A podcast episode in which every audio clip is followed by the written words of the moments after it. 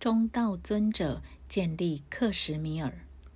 阿难是佛陀数十年的忠诚同伴，他在佛陀圆寂后证得阿罗汉果。在印度，当一个国王或是一位受拥戴的领导者改变他的宗教信仰时，他下面所有的追随者也会跟着他一起改变，剪去自己的头发，在传统上象征着弃绝现世生活，进入佛门。直到今天，藏红花在东方仍是大家想寻觅的最珍贵香料。克什米尔的藏红花被认为为最上品。龙是佛陀秘密将智慧经典托付的宝藏者。此智慧经典即大家所知之《般若波罗蜜多经》。此经典的保存，使后代众生获得了利益。经过数世纪之久，龙树菩萨才将这部智慧经典发掘出来。公诸于我们这个荆棘丛生的世界。佛陀有两个著名的助手，阿难和迦叶。阿难是佛陀的堂弟，迦叶是佛陀的法嗣。佛陀之后，迦叶先一步入灭，于是阿难顺理成章的成为佛教新的祖师。一日，阿难乘筏横渡恒河。在河中央遇见一位外道的大预言者，他的头发长长的飞舞着，一看就知道精神修持已经很成熟了。他后面跟随着五百个结着法辫的弟子。那位大预言者见到阿难庄严神圣的威仪，非常敬慕，又很钦佩他的议论，便请求阿难为他剃度出家。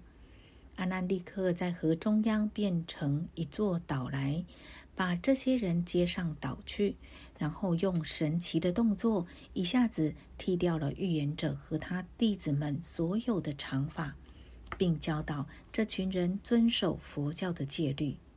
这个预言者本来修持就很深，经过点化，立刻成为一位完全解脱的阿罗汉，被称为中道尊者。这位中道尊者业行圆满，可以不受生死轮回的束缚。他请求能比敬爱的传戒师阿难尊者先入极静涅盘，这样可以不用悲伤的目睹他的恩师无可避免的入灭。不过这时阿难尊者想起了佛陀所说的一句预言，他记得释迦牟尼佛曾经亲自告诉他。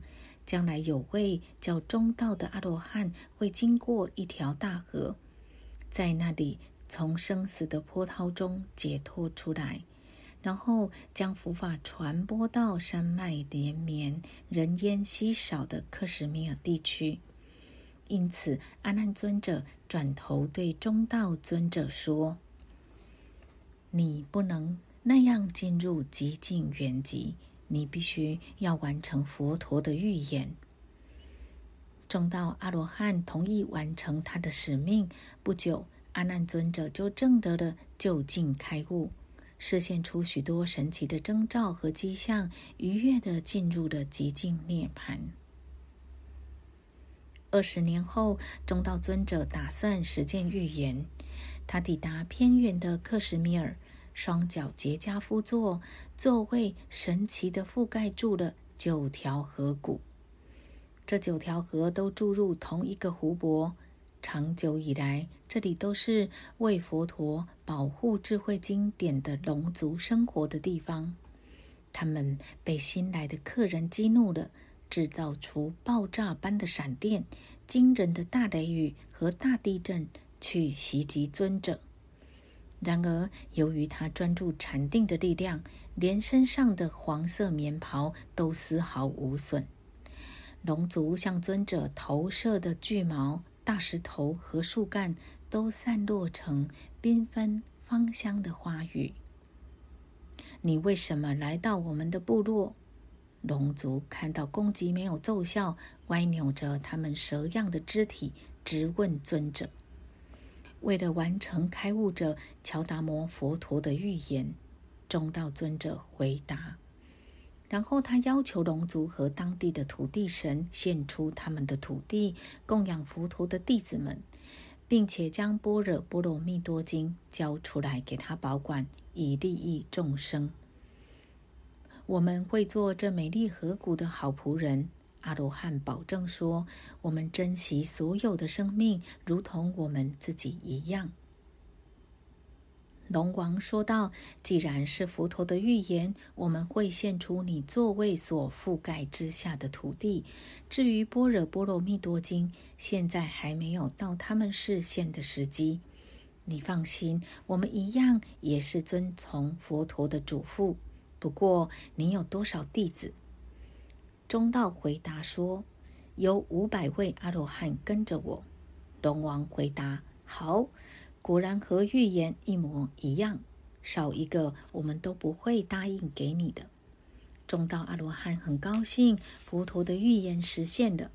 为了让自己在当地能得到支持，佛法能普传整个地区，他命令一位巫术师建造一座幻城，叫斯利尼葛。他加持着这座城，令它永不消失。在这期间，许多人来到克什米尔，追随这位智慧而慈悲的中道尊者。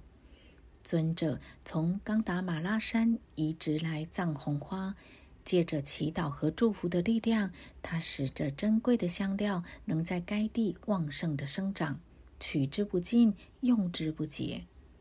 从此，快乐的喜马拉雅山克什米尔部落建立的，当地穿着红花颜色袍子的佛教僧人一直都很多。